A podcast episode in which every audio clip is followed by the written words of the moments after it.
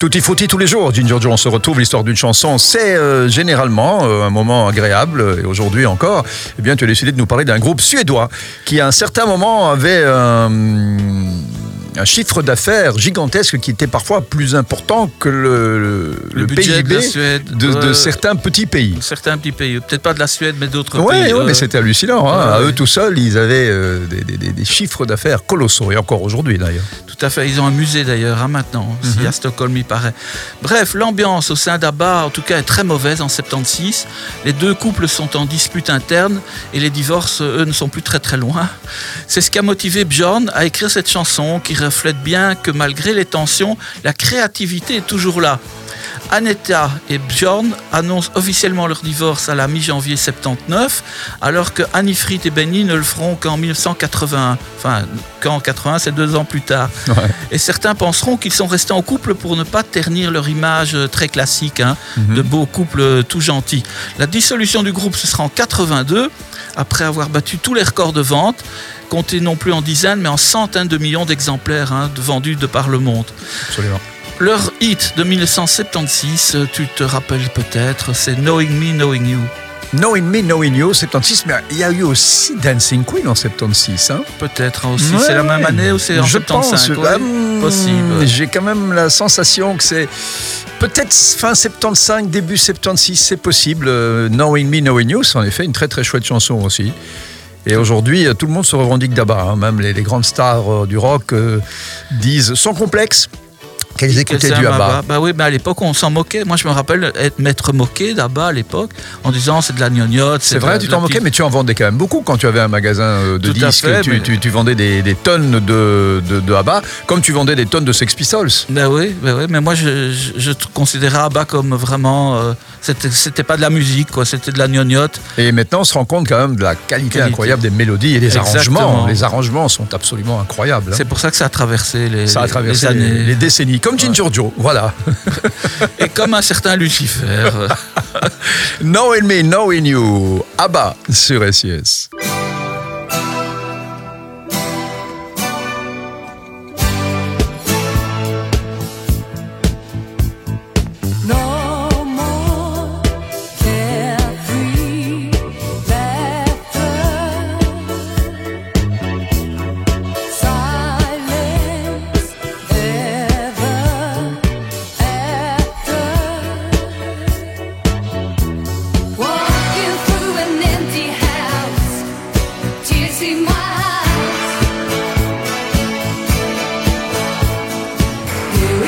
The story ends.